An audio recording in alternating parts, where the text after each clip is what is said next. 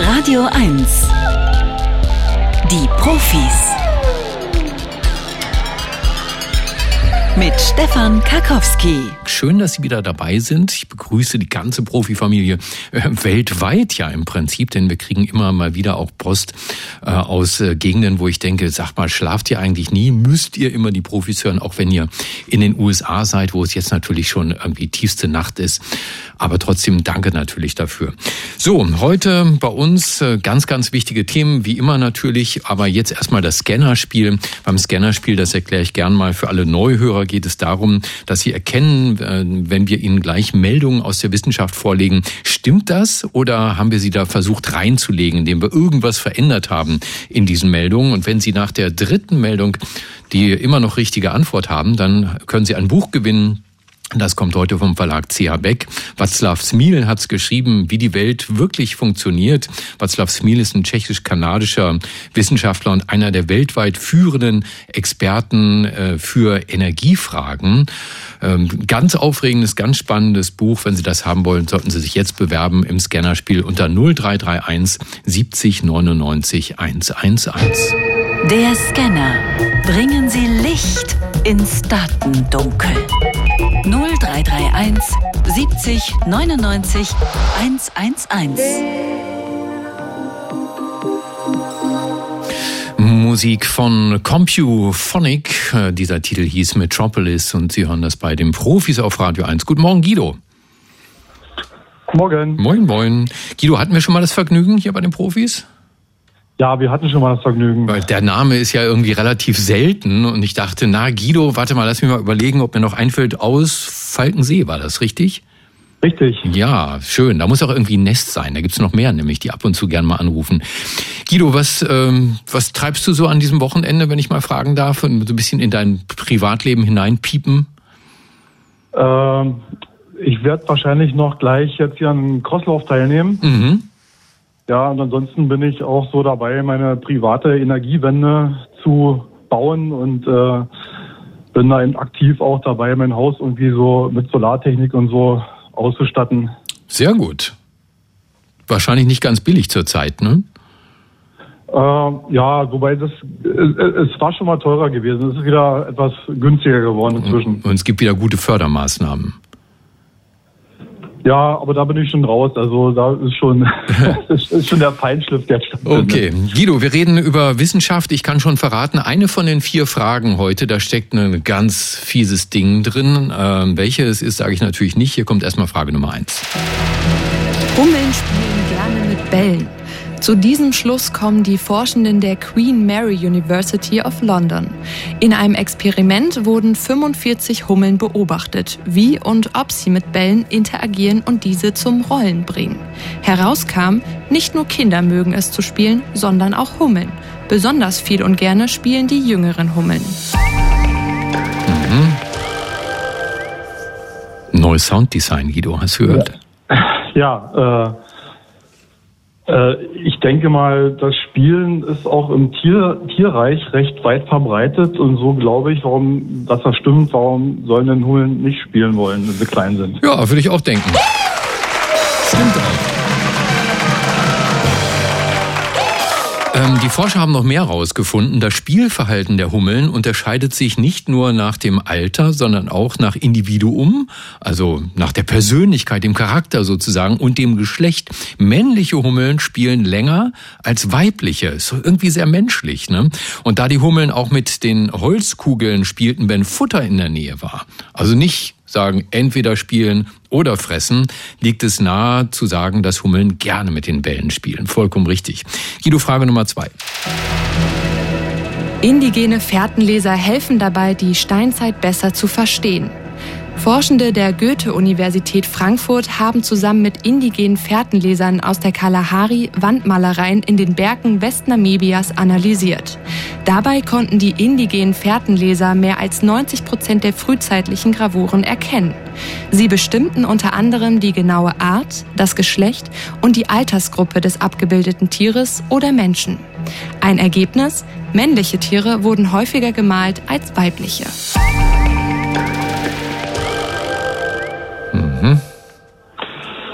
Ist ja die Frage, wo, wo, wo, wo steckt hier die, äh, die Fangfrage drin? ja. Ist das hier mit den männlichen Tieren und den weiblichen Tieren? Da also, können wir ja mal drüber nachdenken. Also wir stellen uns mal vor, hier so eine Gesellschaft, äh, was für eine Zeit war das? Steinzeit. Ja, die haben nicht viel, die haben halt irgendwie so ihre Kohle, mit der sie in den Höhlen irgendwas ähm, Künstlerisches an die Wand malen. Und was, was interessiert die da am meisten? Äh, ja, das, also ich, ich, ich würde mal sagen, das mit den mit den Erkennen würde ich mal sagen, das stimmt, aber mit den mit den Geschlechtern der Tiere hm. würde ich, weiß ich nicht, äh, würde ich mal sagen, das stimmt nicht. Gut, Guido, das ist aber falsch. Oh, schade. naja, aber immerhin, du warst ja schon mal bei uns. Hast du das letzte Mal eigentlich gewonnen? Ja. Ah, super. Naja gut, dann habe ich ja jetzt nicht so ganz schlechtes Gewissen. Nee, tatsächlich ist es so. Die Studie zeigt laut äh, den Forschern nicht nur das Können der steinzeitlichen Künstler, sondern auch wie wichtig es ist, mit indigenen Experten zusammenzuarbeiten. Und die haben tatsächlich genau das rausgefunden. Differenziertes Verständnis für die untersuchten Orten und haben ähm, identifiziert 345 Vierbeiner und 62 Vogelfährten auf den Fährten, die die abgesucht haben. Und tatsächlich bei den Zeichnungen männliche Tiere wurden häufiger gemalt. Guido, Gruß nach Falkensee. Danke. Ne? Bis zum nächsten Mal. Bis zum nächsten Mal. Spaß gemacht. Ja, ciao. ja auch. Mach's gut. Ciao, ciao. Dann haben wir hier einen Volker. Ist das richtig? Ja, das ist richtig. Guten Morgen. Moin, moin. Volker, von was rufst du an? Aus Berlin-Karlshorst. Aus Karlshorst. Ja, wunderbar. Volker, du hast das Glück. Dritte Frage. Danach gibt's das Buch. Darum wollen wir gar nicht lange reden. Hier kommt sie. Nachhaltigere Häuserfassaden durch Farbwechsel. Forschende des Harbin Institute of Technology haben eine Beschichtung entwickelt, die ein Haus im Winter warm und im Sommer kalt halten soll. Dafür haben sie sich Tintenfische zum Vorbild genommen. Diese können sich farblich nahezu perfekt an ihre Umgebung anpassen. Grund dafür sind die unterschiedlichen Farbpigmente. Genauso wie der Tintenfisch kann sich auch die Beschichtung für Dach- und Häuserfassade an die Temperatur anpassen. Mhm spannendes Thema. ja. Also äh, prinzipiell, ähm, dass die Farbe einen Einfluss hat, quasi wie das Haus abstrahlt oder wie es die Sonne aufnimmt, das kann ich mir vorstellen. Das ist ja beim Eisbären wahrscheinlich auch so. Mhm. Jetzt ist aber nur die Frage, ob das eine Farbe entwickelt werden konnte, die das auch wirklich kann. Mhm. Also ob die das geschafft haben. Ja, das finde ich schon mal ziemlich gute Gedanken. So. Also man hört, ich höre dir gerne beim Denken zu, Volker. Und das ist alles auch komplett richtig, was du gerade so gedacht hast. Und du sagst ja prinzipiell, soll man auf sein Bauchgefühl hören. Mhm. Und daher würde ich sagen, ja, die haben das geschafft, das stimmt. Mhm. Und ähm, jetzt muss ich dir leider sagen, lieber Volker, du hast auch mit dieser Antwort vollkommen recht, aber es steckte ein Trick drin in dieser Frage und deswegen ist die Antwort leider falsch. Denn du hast recht, die haben das geschafft, das stimmt, aber es waren nicht Tintenfische, die sie sich zum Vorbild genommen haben. Es waren Kamele. Ich habe schon mit der Redaktion geschimpft. Ich habe gesagt, so legt ihr meine Hörer nicht rein. Haben sie aber in diesem Fall gemacht. Volker, verzeihst du uns nochmal? Na ja, gerade so. Ah, oh, Probier's am nächsten Samstag nochmal. Ne? Danke dir. Tschüss, tschüss. Dafür haben wir einen Abräumer hier und der heißt Heinfried, wenn ich es richtig sehe. Richtig? Ja, richtig, korrekt. Hier kommt der Applaus. Heinfried.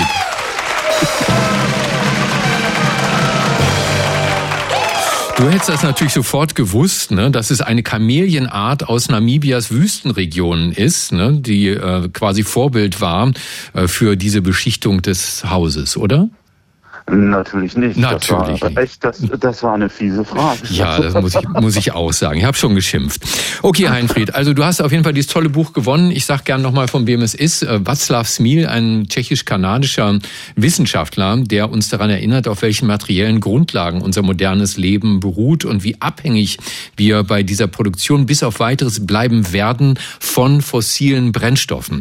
Also die fossilen Brennstoffe werden nicht morgen verschwinden, auch wenn das natürlich wünschenswert wäre, aber es geht nicht. Äh, C.H. Beck hat, äh, ist der Verlag, Václav Smil der Autor. Wie die Welt wirkt sich funktioniert, so heißt das Buch. Das kostet im Buchhandel eine Menge Geld. Ich habe den Preis jetzt hier nicht stehen.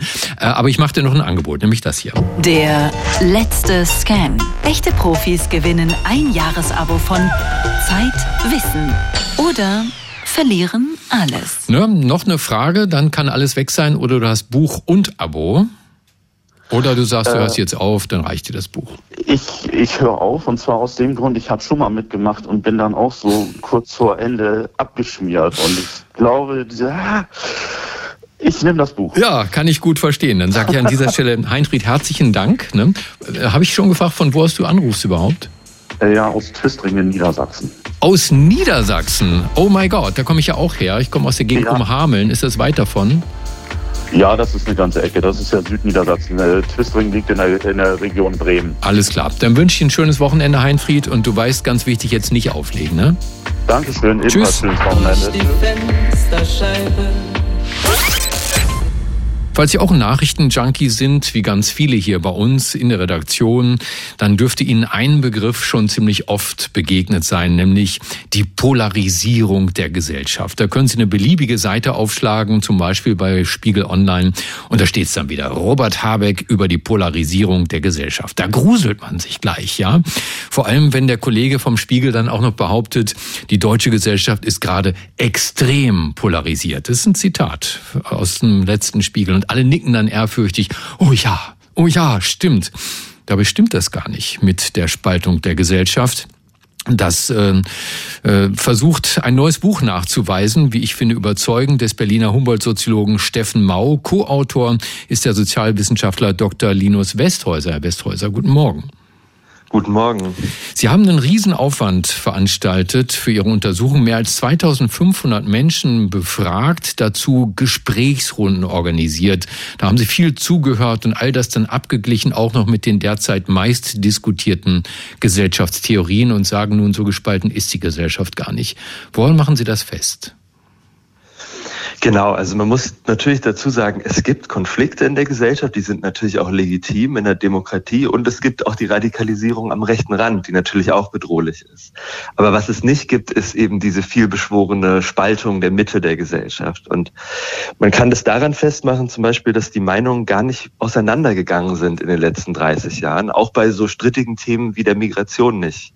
Also die bleiben eigentlich stabil und es kommt auch nicht zu so einer Bündelung, dass zum Beispiel jetzt eine Person, die migrationsskeptisch eingestellt ist, auch äh, klimaskeptisch eingestellt sein muss oder so. Mhm. Also diese Bündelung findet einfach nicht statt. Also 2015 hat nichts verändert an der Einstellung der Menschen zur Migration?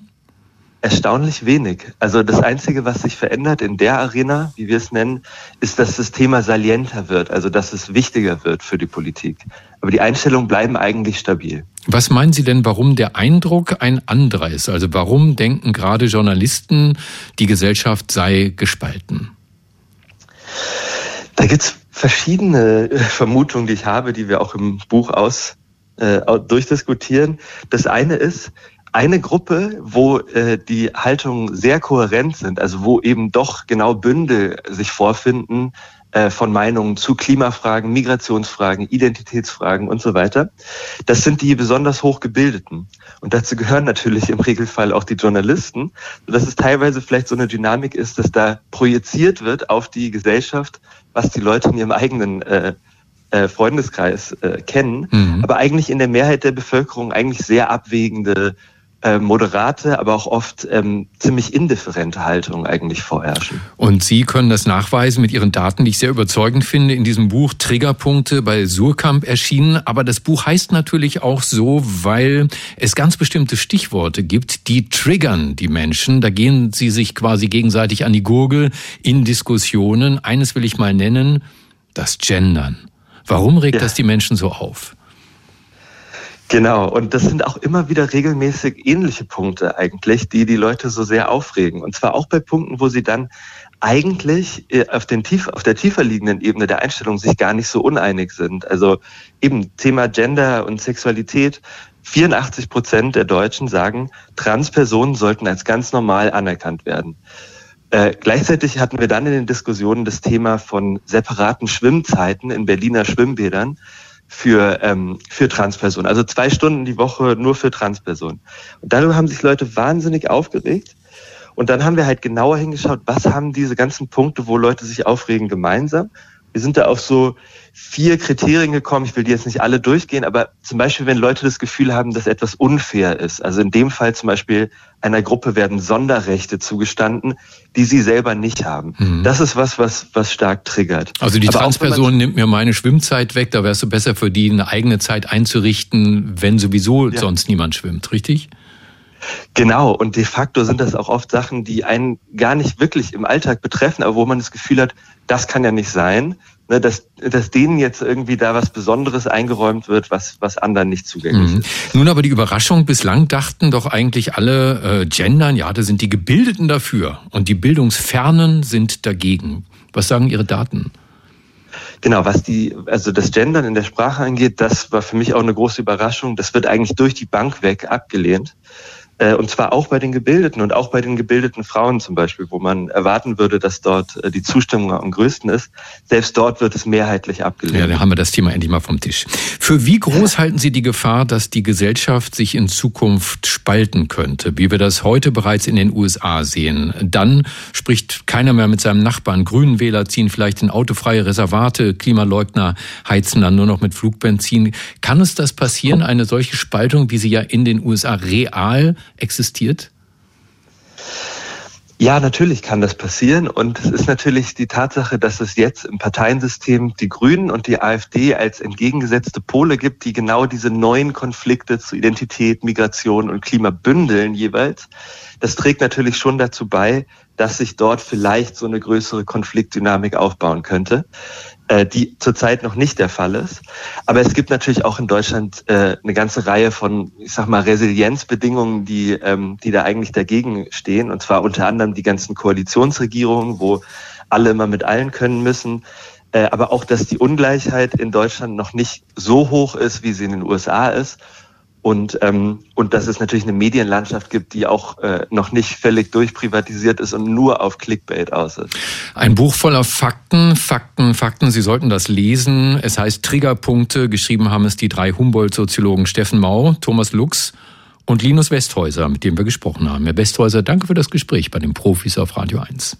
Vielen Dank. Und die Premiere des Buches findet am Mittwoch statt in der Urania, wer in Berlin ist. Gut, dass Sie es gesagt haben, sonst hätte ich es noch gemacht. Mittwoch. ich hätte es vergessen. Danke dafür. Tschüss, tschüss, schönes Wochenende. Ihnen auch. Dankeschön. Tschüss. Die Erde. Da erzähle ich Ihnen nichts Neues. Die Erde ist ja nur ein Ball im All. Luft, Wasser, Temperaturen, alles hängt mit allem zusammen. Die Klimaforschung definiert sogenannte Kipppunkte im Klimasystem und wenn die überschritten werden, dann hat das mit großer Wahrscheinlichkeit katastrophale Folgen. Beispiel ab Wassertemperatur X gibt es keine Rettung mehr für die Korallenriffe.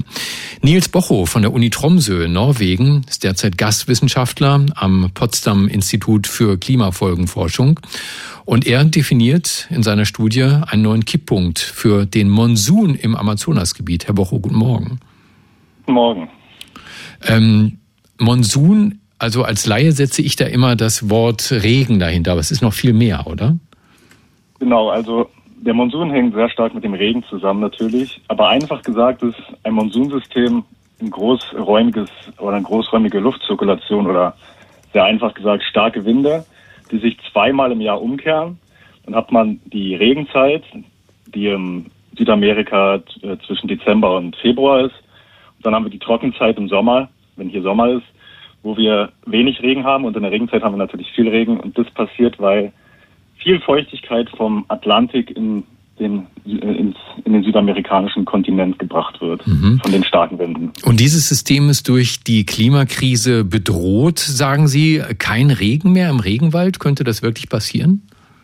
Also ähm, was wir in unserer Studie machen, ist, dass wir uns vor allem die Entwaldung im Amazonas angucken.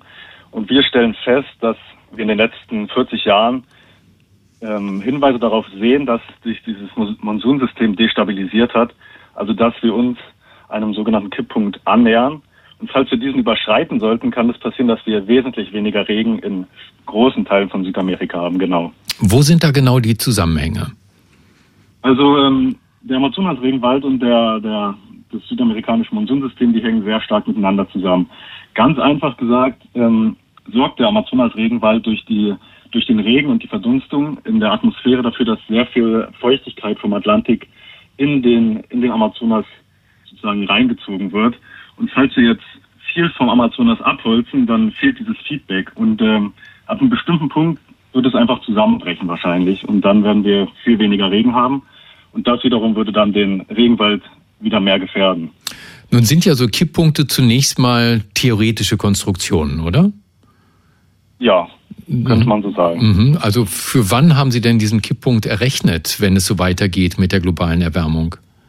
Ähm, ja, das ist eine gute Frage. In unserer Studie sagen wir tatsächlich gar nicht, wann das passiert. Wir ist auch sehr schwer zu sagen. Also ähm, das geht dann schon in Richtung Spekulation. Was wir bloß sehen können, ist, dass wir uns einem annähern. Wir können aber keine Aussage darüber treffen, wie nah es ist, beziehungsweise ist mit einer großen Unsicherheit verbunden. Aber Sie können sagen, welche Folgen das hätte, wenn es passiert. Ja, genau. Nämlich? Also, äh, wie gesagt, also große, große Verringerung der Niederschläge in großen Teilen Südamerikas, äh, zwischen 30 und 50 Prozent, was äh, dann quasi die Regen Zeit zu einer Trockenzeit machen würde und das würde den Regenwald natürlich stark unter Druck setzen. Hm. Ähm, was könnte denn dann tatsächlich passieren, dass der Regenwald abstirbt und dort eine Wüste entsteht? Ähm, sozusagen, also äh, was passieren kann im schlimmsten Fall ist, dass große Teile ähm, vom Regenwald relativ abrupt absterben und dann hätten wir da ähm, eine Savanne, also keine Wüste, eine Savanne-ähnlichen ja, Vegetation. Es heißt ja immer, der Regenwald sei die grüne Lunge der Erde. So ganz stimmt das nicht, aber äh, hätte das auch Folgen für uns hier in Europa?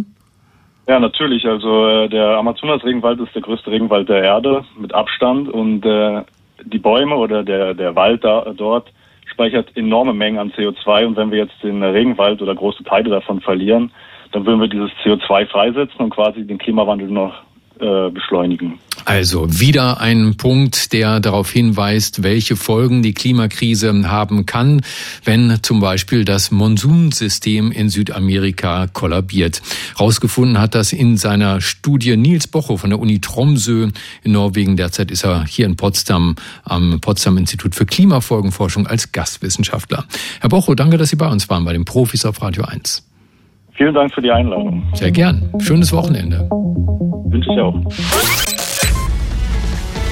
Radio 1 ist ja, wie sicherlich viele von Ihnen wissen, ein Radio nur für Erwachsene. Aber wie das mit Erwachsenen nun mal so ist, ja, viele von denen kriegen Kinder. Und die wenigsten Kinder, habe ich mir sagen lassen, kommen stubenrein auf die Welt. Also brauchen Eltern was? Ganz genau, Windeln. Und weil keiner mehr Windeln waschen will, so wie ganz früher, machen Babys in Einwegwindeln und das verursacht ganz viel Müll. 100.000 Tonnen Müll jedes Jahr allein in Deutschland durch Windeln. Wie man diesen Berg am besten recycelt, das kann uns Johannes Scheiger verraten. Der hat das nämlich am Karlsruher Institut für Technologie erforscht. Herr Scheiger, guten Morgen. Schönen guten Morgen, Herr Karkowski. Sie interessieren sich für einen ganz bestimmten Teil der Windel, zu finden auch zum Beispiel in Damenbinden oder in Verbandsmaterial, nämlich die sogenannten Superabsorber. Was bitteschön sind Superabsorber? Ja, also die Superabsorber, das sind Kunststoffe, die in der Lage sind, ein Vielfaches ihrer eigenen Masse, das kann mehr als das Hundertfache ihrer eigenen Masse sein, äh, an Wasser aufzunehmen. Jetzt wäre natürlich die Frage, wie machen die das? Und die würde ich gerade stellen wollen. Wie machen die das denn?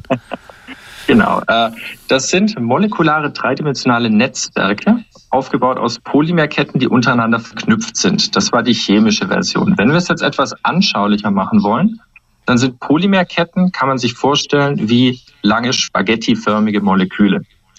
Und diese langen spaghettiförmigen Moleküle sind im Fall der Superabsorber an einzelnen Stellen entlang dieser Spaghetti-Kette miteinander verknotet. Das heißt, es entsteht ein gigantisch großes molekulares Netzwerk. In einem trockenen Zustand handelt es sich dabei einfach um ein weißes Pulver, aber sobald es in Kontakt mit Wasser kommt, wie eben im Fall der von Ihnen beschriebenen Windel, dann quillt dieses Material enorm auf und ist in der Lage, die Flüssigkeit zu binden. Und in diesem Zustand spricht man dann von einem Hydrogel. Und das kann man sich wirklich auch so vorstellen, wie zum Beispiel ein Wackelpudding mhm. Platine eingedickt wurde. Wie läuft das denn bisher? Werden diese Superabsorber recycelt oder werden die mit dem Restmüll verbrannt? Die Superabsorber landen mit der Windel im Hausmüll und damit erstmal in der Verbrennung. Und es findet kein Recyclingprozess statt und das hat auch wieder mit ihrer Netzwerkstruktur zu tun. Ähm, der Grund ist, diese Netzwerkstruktur verhindert ein Schmelzen des Materials oder eine Auflösung des Superabsorbers. Und damit ist er nicht prozessierbar und damit schwierig zu recyceln. Das heißt, mechanisches Recycling fällt hier gänzlich raus man muss etwas tiefer in die Trickkiste greifen und äh, an chemisches Recycling denken. Und genau das haben Sie gemacht, in die Trickkiste gegriffen und etwas ausprobiert, das funktioniert hat. Denn Sie sagen, das ist ein wertvoller Rohstoff, den können wir nicht einfach wegwerfen. Also, wie löst man den Superabsorber aus der Windel?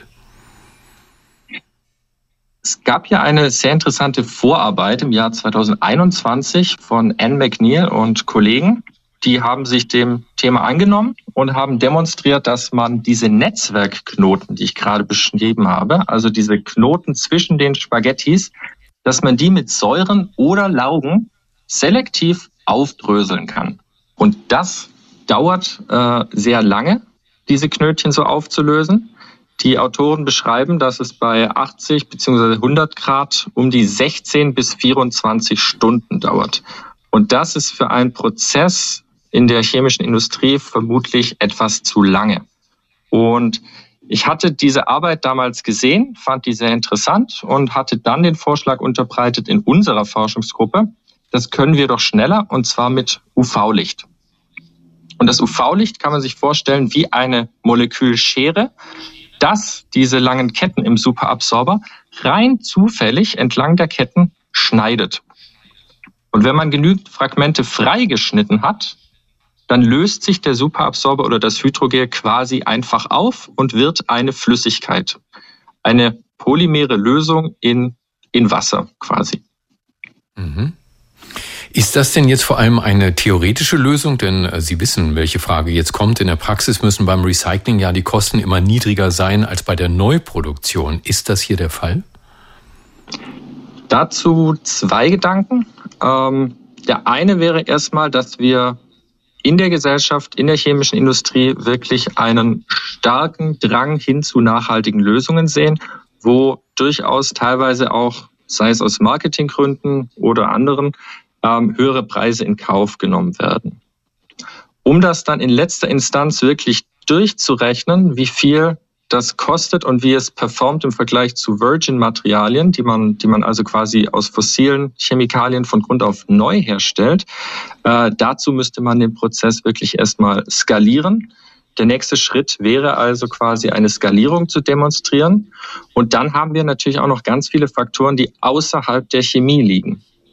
Wie verfügbar so ein Rohstoff sein wird, hängt natürlich ganz stark davon ab, wie konsequent der eingesammelt wird, wie gut der mhm. aufbereitet werden kann und wie die gesetzliche Grundlage damit spielt. Also liebe äh, Eltern unter den Profihörern und Rinnen, falls Sie in ein paar Jahren in den Berliner Hinterhöfen eine neue Tonne entdecken, auf der steht hier bitte nur Windeln einwerfen, dann wissen Sie, wem Sie das zu verdanken haben, nämlich Johannes Scheiger. Der hat das Ganze am Karlsruher Institut für Technologie entwickelt. Herr Scheiger, danke für das Gespräch bei den Profis auf Radio 1. Vielen Dank, Herr Krakowski.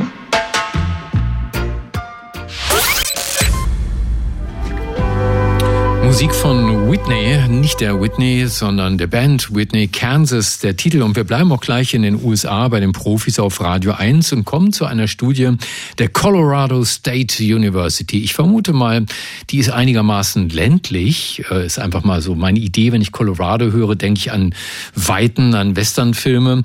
Äh, und äh, dort spielt Landwirtschaft wahrscheinlich eine ganz große Rolle. Die haben sich nämlich mal angeschaut, welche Rolle Regenwürmer tatsächlich spielen für die Bodenbeschaffung, vor allem allen Dingen aber auch für die Ernten und haben äh, eine Metastudie erstellt aus 58 Studien, die sich bereits mit Regenwürmern beschäftigt haben. Und ich habe natürlich eine große Frage, die ich gleich an denjenigen stellen werde, der diese Metastudie für uns sich angeschaut hat.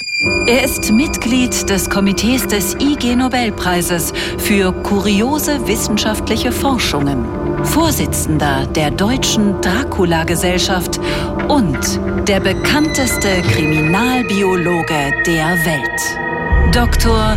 Marc Benecke, live Auf Radio 1, die Profis. Ja, einen verwurmten schönen Morgen wünsche ich dir, lieber Marc.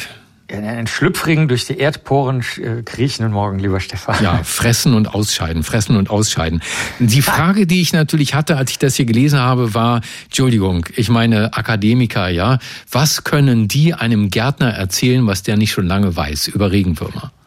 Eine wirklich äh, besonders clevere Frage in diesem Zusammenhang, weil nämlich eine besondere Art von Selbstvergessenheit äh, eintritt oder von Vergessenheit, weil jetzt ganz viele Meta-Studien kommen, die natürlich unterstützt von Intelligenz, künstlicher Intelligenz, Rechnerstützung und so weiter, auch die alten Daten vergessen. Denn ähm, 1859 hat ja Charles Darwin die, die Entstehung der Arten geschrieben und sein letztes großes Buch, was er zusammen mit seinen Kindern gemacht hat, das war dann ein Buch, was tatsächlich nur von Regenwürmern handelte und auch ein Bestseller wurde, obwohl sich alle Leute totgelacht haben, dass Charles Darwin jetzt über Regenwürmer schreibt, aber er hatte dieses Buch, ähm, das ist 1881 erschienen, da hat er schon lange Zeit vorher, 1837, in der Geological Society, direkt neben der Lenin Society ist, wo ich auch immer bin, in London am Piccadilly Circus, hat er äh, sich schon damit beschäftigt, äh, mit damit, was die Regenwürmer machen. Die vergraben nämlich zum Beispiel Mergel, das ist so Sedimentgesteins, oft auch pulverig, Asche, Steinchen und so weiter, vergraben die als Layer, also als Schicht, äh, innerhalb von einiger Zeit und neue Erde ist drüber, durch dieses Ausscheiden, was du schon gesagt hast. Also die fressen das,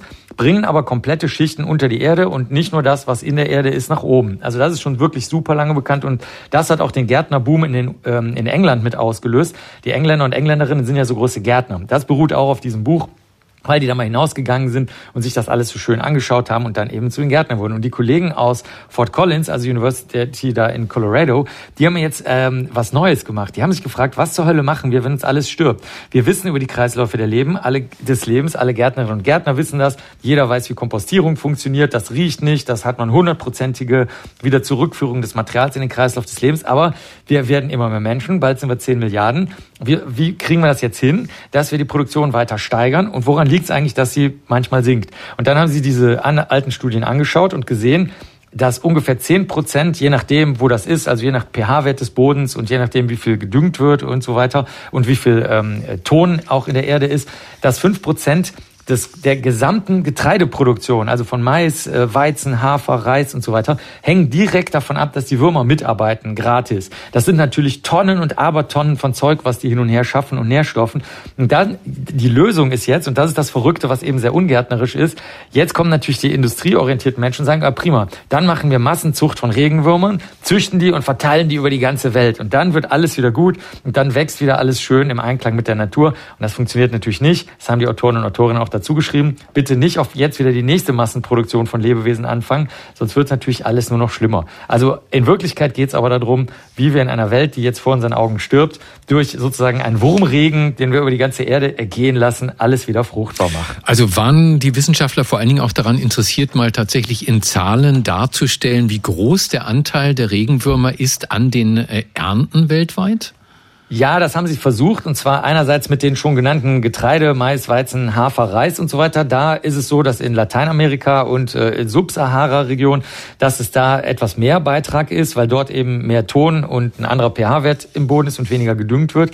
Also und in anderen Bereichen der Welt sind es vielleicht fünf Prozent oder sowas. Aber das ist, sind natürlich gigantische Mengen. Im ersten Moment hört sich das niedrig an, aber da wir ja sowieso auf Messers Schneide stehen, auch was die Ernährungssituation angeht, ist das natürlich sehr, sehr viel. Und ähm, bei anderen äh, ähm, Gewächsen, die sehr wichtig werden in Zukunft, also so Erbsen und Bohnen und sowas, weil da wird wohl die Zukunft der Ernährung liegen, so wie es heute aussieht. Da spielt es nicht ganz so, einen hohen, äh, ganz so eine große Rolle, wie viel Regenwürmer da vorhanden sind. Ich glaube aber, dass das falsch eingeschätzt ist, weil wenn man sich viele andere Studien anschaut, zum Beispiel aus England, dann stellt man fest, es ist nicht nur die Menge der Regenwürmer, die hier jetzt gemessen wurde, sondern auch die Größe der Regenwürmer und die geht leider auch immer weiter zurück. Das heißt, ähm, diese Zahlen würde ich mal sehr, sehr stark steigern und als als Biologe würde ich tatsächlich mit Charles Darwin in Einklang stehen und sagen, ähm, die Regenwürmer sind die Grundlage von allem, egal ob sie jetzt nur fünf bis zehn Prozent der Ernten von den Getreide ausmachen. Ohne die Regenwürmer gibt es überhaupt gar keine Ernte mehr. Also so würde ich das mal formulieren. Mein Freund, der Wurm. Seid nett zu Regenwürmern. Danke, Marc. Das war Dr. Marc Benecke, live auf Radio 1, die Profis. Ich bin ja ein Fan des lebenslangen Lernens, logischerweise mit einer Sendung wie dieser und deshalb sollten wir in jeder Sendung die Profis auf Radio 1 immer mindestens ein neues Wort lernen. Heute heißt dieses Wort Proteom. Ich habe gelernt, mit Proteom bezeichnen Biochemiker die Gesamtheit aller Proteine in einem Lebewesen oder in einer Zelle. Proteine gehören zu den Grundbausteinen der Zellen und je mehr man über ihre spezifischen Aufgaben und Funktionsweisen weiß, desto leichter lassen sich etwa Therapien gegen Krankheiten entwickeln. Das sagt Dr. Florian Rosenberger. Er ist Postdoktorand am Forschungsbereich Proteomik im Max-Planck-Institut für Biochemie in Martinsried. Das liegt knapp 100 Kilometer südlich von Gillermoos, liebe Kreuzberger. Tag, Herr Rosenberger. Guten Morgen, Herr Karkowski. Sie haben eine Mäuseleber tiefgefroren im Labor, mehrere vermute ich, und dann in hauchdünne Scheibchen zerteilt. Nach was genau haben Sie da gesucht? Wir wollten wissen, was das Proteom, das haben Sie gerade schon erklärt, was das Proteom von einzelnen Zellen ist.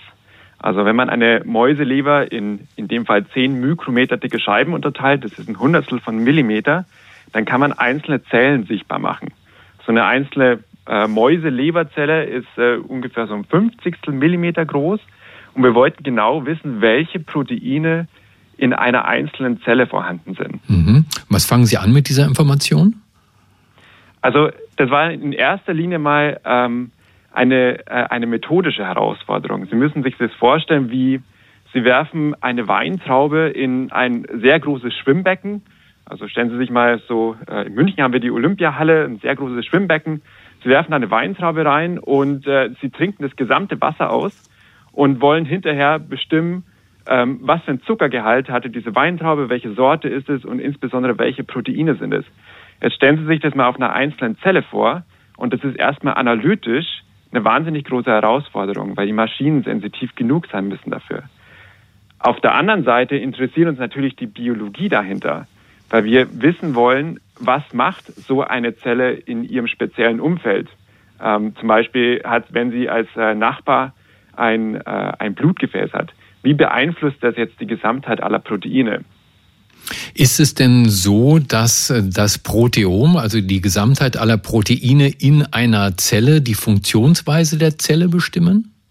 Absolut. Also die Proteine sind äh, diejenigen, die die Arbeit machen in den allermeisten Fällen. Ähm, also zum Beispiel sind Proteine diejenigen, die das Baugerüst der Zelle sind, aber auch die die, die, die Stoffwechselaufgaben der Zelle erfüllen. Also zum Beispiel äh, Zucker abbauen und äh, energetisch nutzbar machen. Das heißt, wenn wir wissen, welche Proteine es in einer Zelle gibt und vor allem wie viele davon, können wir auch darauf schließen, was diese Zelle tatsächlich macht. Mhm. Wie kann man denn nun im Labor anhand einer Scheibe Leber herausfinden, welche Funktionen die einzelnen Zellen in dieser Leber einst hatten und welche Rolle das Proteom dabei spielt? Haben Sie da neue Forschungsmethoden anwenden können? Genau, richtig. Also wir haben äh, mehrere Forschungsmethoden kombiniert, die im Moment äh, ziemlich aktuell und heiß sind und wir haben sie sozusagen in einen Topf geworfen und umgerührt. Ähm, wir verwenden diese, dieses Leberscheibchen, also wie gesagt, das ist ein Hundertstel Millimeter dick und färben das an mit Farbstoffen, sodass wir ähm, einzelne Zellen sichtbar machen können. Wir verwenden dann eine künstliche Intelligenz, die uns sagt, wo, äh, wo denn tatsächlich die Zellen sitzen. Also mit dem Auge kann man das sehr gut sehen, aber der Computer muss das ja auch erkennen. Dann verwenden wir einen Laser, um einzelne Zellen auszuschneiden. Also wir brennen die aus dem Gewebe heraus an ihren Rändern, an der Zellmembran und sortieren sie dann in ein Reaktionsgefäß. Jeweils eine Zelle in ein Reaktionsgefäß, ähm, bereiten dann unsere Proben auf und injizieren die dann in ein Massenspektrometer. Ein Massenspektrometer ist im Prinzip eine sehr, sehr, sehr genaue Waage, eines der präzisesten Messinstrumente, die es gibt auf diesem Planeten. Und damit können wir bestimmen, welche Proteine es gibt in der Zelle und vor allem wie viele. Mhm. Was ist nun genau das Ziel dieser Forschung? Erstmal wollten Sie beweisen, dass es geht, richtig? Genau, richtig. Also die Einzelzellauflösung, die ist Ihnen jetzt gelungen. Und wie können dann die Kollegen und Sie auch später damit weiterarbeiten? Also wir wollen eigentlich wissen, wir wollen eigentlich ein, äh, ein Atlas äh, von Geweben erstellen. Wir wollen wissen, äh, was welche Zelle an welcher Stelle tut. Äh, das ist, ähm, das ist insofern erstmal äh, interessant und relevant, weil wir im gesunden Zustand verstehen müssen, wie Zellen eigentlich funktionieren, wie sie interagieren. Aber das wird vor allem dann interessant, wenn man sich äh, Krankheiten anschaut. In einem Krankheitsfall sind Proteine, wir sagen, dereguliert. Das heißt, ihre, ähm, äh, ihre, ihre Level, also ihre Mengen verändern sich. Es gibt vielleicht von dem einen Protein zu viel, von dem anderen Protein zu wenig, aber das ist sehr, sehr schwierig zu messen. Und wir haben jetzt hier eine Methode, wie wir das exakt bestimmen können, und zwar in einzelnen Zellen. Und damit ich mir als Laie auch mehr darunter vorstellen kann, das heißt, künftig wäre es dann wahrscheinlich möglich, einzelne Zellen direkt zu behandeln bei einer Krankheit oder rauszuschneiden? Genau, also eher zweiteres, also ähm, äh, tatsächlich erstmal rausschneiden. Das ist für äh, solche Fälle interessant, ähm, wo das Gewebe recht komplex ist. Also zum Beispiel in einem Tumorgewebe. Ähm, wir verstehen, würde ich mal sagen, äh, relativ wenig, was in komplexen Tumorgeweben vor sich geht. Und es hängt sehr davon ab, äh, was eine kranke Zelle tut oder warum sie krank geworden ist, äh, je nachdem, wo sie sitzt in diesem Gewebe. Mit unserer Methode können wir also diese kranken Zellen isolieren und erstmal schauen, ja, was macht die jetzt eigentlich und warum ist sie krank und warum können wir sie jetzt mit klassischen Medikamenten eben nicht töten? Faszinierend. Ähm, tolle Dinge, die man mit Zellen und dem Proteom machen kann, erklärt vom Forschungsbereich Proteomik. Da arbeitet Dr. Florian Rosenberger. Er ist Postdoktorand dort im Max-Planck-Institut für Biochemie in Martinsried. Herr Rosenberger, danke für das Gespräch bei den Profis auf Radio 1 und Ihnen ein schönes Wochenende. Sehr gerne. Ich hoffe, hoffe, dass Sie das nicht in einer Zelle verbringen müssen. das hoffe ich auch nicht. Radio 1 die Profis. Mit Stefan Karkowski.